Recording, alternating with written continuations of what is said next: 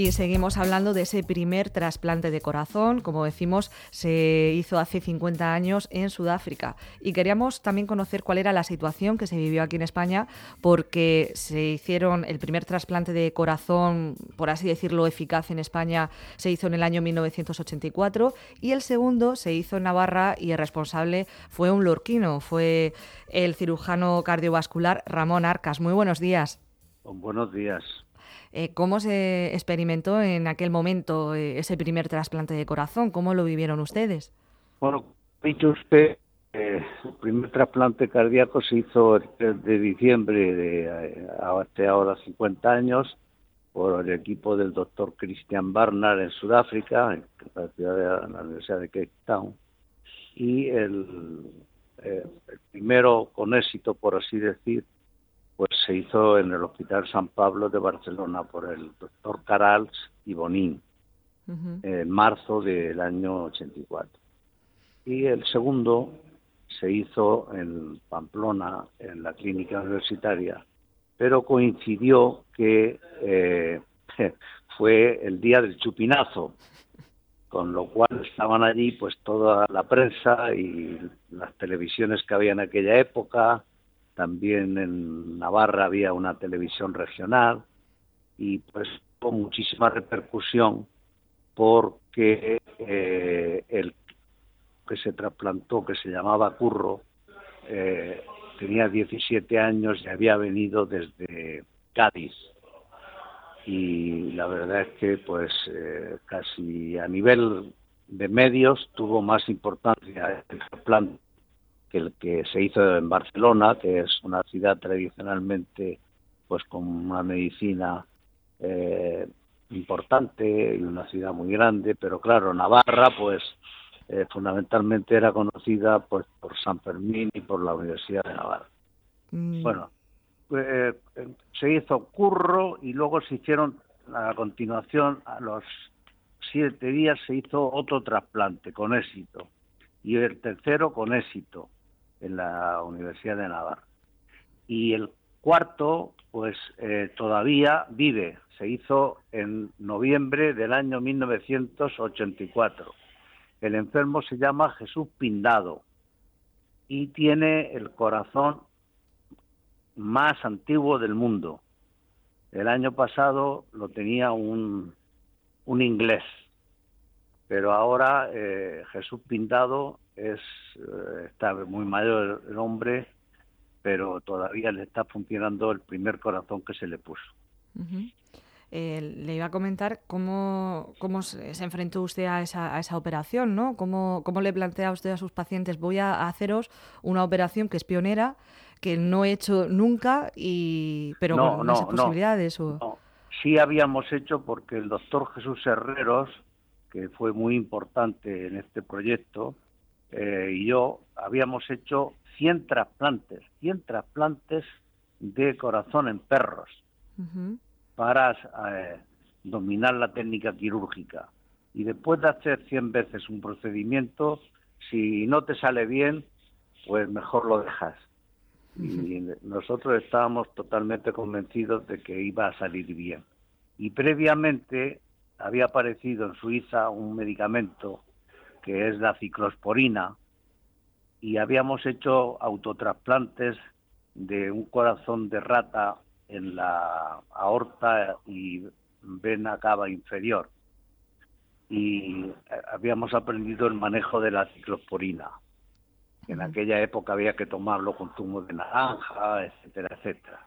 Cosa que ahora ya no, ahora ya no se, se es necesario, ¿no? esa medicación suponemos que es para evitar el, rechazo. Sí, efectivamente, y se sigue utilizando, ¿eh? Esa es la que realmente controla mejor que los, corticoides, que también a veces cuando hay rechazo agudo, pues hay que dar corticoides a grandes dosis. Y luego también esperamos a, a, por así decir, se retrasó el programa de trasplantes hasta que tuvimos la pinza de biopsia de ventrículo derecho para detectar precozmente el rechazo agudo que sucede durante los primeros meses. Y ustedes, desde su experiencia profesional, eh, ¿cómo ha avanzado el ámbito del trasplante en estos últimos 50 pues años? Muchísimo, muchísimo. El problema que tiene el trasplante es que hay muchos más mm, receptores, es decir, personas que están esperando que donantes. Pero ha aparecido una mm, alternativa que es asistencia ventricular permanente, es decir, corazón artificial, que hace que los enfermos pues puedan vivir bastante una vida de bastante calidad con unas pilas externas eh, y, claro pero no es lo mismo estar conectado a una máquina y depender de unas pilas para para que funcione el corazón artificial que por otra parte ahora es muy pequeño, ¿no? Que, un trasplante de corazón de otra persona que eh, de la, pues estos trasplantados hacen vida prácticamente normal, incluso deportes competitivos, etcétera, etcétera. ¿Y cómo ve usted las perspectivas de futuro de investigación en este campo? Pues las veo muy bien, muy bien, sí. No solamente el trasplante cardíaco, sino ya el, trasplante hepático, que es una realidad, trasplantes de grandes eh, huesos, eh, etcétera, etcétera. Vamos, yo creo que hay un futuro muy, muy. Es un, una línea de investigación muy importante. Eh, usted nos ha comentado que ese primer trasplante lo hicieron en la clínica de Navarra, eh, ese segundo trasplante, mejor dicho, y ya después, con los años, usted se vino aquí a Murcia. Sí, sí hasta número cuatro eh, nadie hizo más trasplantes. Se hizo el de Barcelona y después nosotros seguimos, el doctor Herreros y yo, en Navarra.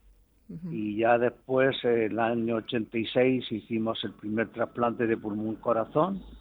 Eh, también hicimos el segundo. Y ya, pues, cuando me trasladé al Hospital Gregorio Marañón a Madrid, pues ahí seguimos con un, gran programa de trasplante cardíaco y también de trasplante de pulmón y corazón. Yo también realicé el primer trasplante de pulmón aislado de España. Que en esa época que usted se trasladó ya a Madrid, supongo que sería el gran impulso que experimentó ya el, sistema de trasplantes español, ¿no? ¿Coincidiría con la época o no? Sí, porque claro, en, Madrid está en el centro de España, entonces pues para recoger corazones a gran distancia con los Mister del Escuadrón 402 de la Guardia Civil, y a veces con helicópteros pues teníamos una gran cantidad de, trasplantes. Claro, porque este sistema está más centralizado, es decir, si se demanda el corazón en una parte de España, se transporta en cuestión de pocas horas, ¿no? Sí, eh, bueno, son, son varias horas porque el tema del trasplante cardíaco se ha complicado con el trasplante de hígado, que, que tiene que ir otro equipo, que hay que coordinar, etcétera, etcétera y eh, todo esto se hace gracias a, la Organización Nacional de Trasplantes que el doctor Matesán, que ya está jubilado pero ha dejado un gran equipo, pues promovió de tal manera que a nivel internacional es un ejemplo a seguir la Organización de Trasplantes de España. Eh, también queríamos eh, hablar un poco de los pasos que usted ha dado en el ámbito de su profesión. Nos comentaba que ese segundo trasplante lo hicieron, o esos varios trasplantes los hicieron en Navarra, ha estado en Madrid. Con los años volvió a Murcia, ¿no? Y fue jefe de aquí servicio. también, sí, y se, se inició el trasplante cardíaco en España, que ahora está realmente eh, a nivel pues de gran cantidad de trasplantes cada año.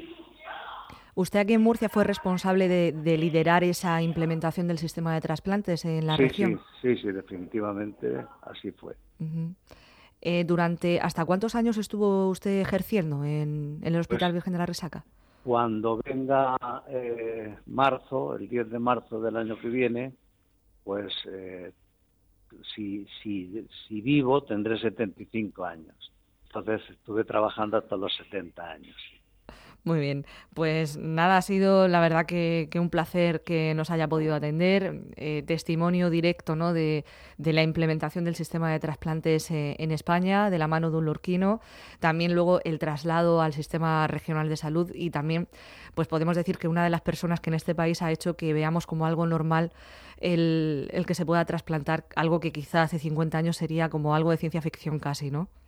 Pues sí, efectivamente era de ciencia ficción. De hecho, cuando Barnard hizo el primer trasplante, pues la sociedad no estaba preparada, eh, la, moral, el,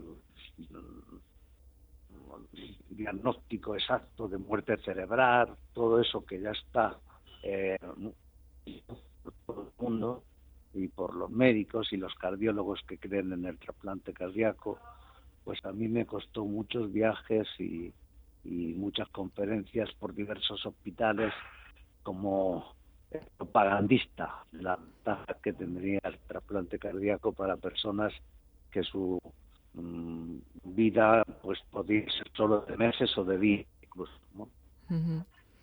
Pues hemos hablado estos minutos con Ramón Arcas, decimos, el cirujano cardiovascular que realizó esos varios trasplantes, el segundo hasta el cuarto, ¿no? Fue responsable de esos trasplantes de corazón en España, el primero en hacer el trasplante de corazón y pulmón y también pues recordar que es lorquino, que es murciano, ahora está jubilado, ¿no? Pero que nos ha atendido unos minutos para recordarnos cómo fue esa implementación del sistema de, de trasplantes en España. Muchísimas pues gracias por atendernos. Ha sido un placer muchas gracias. ¿eh?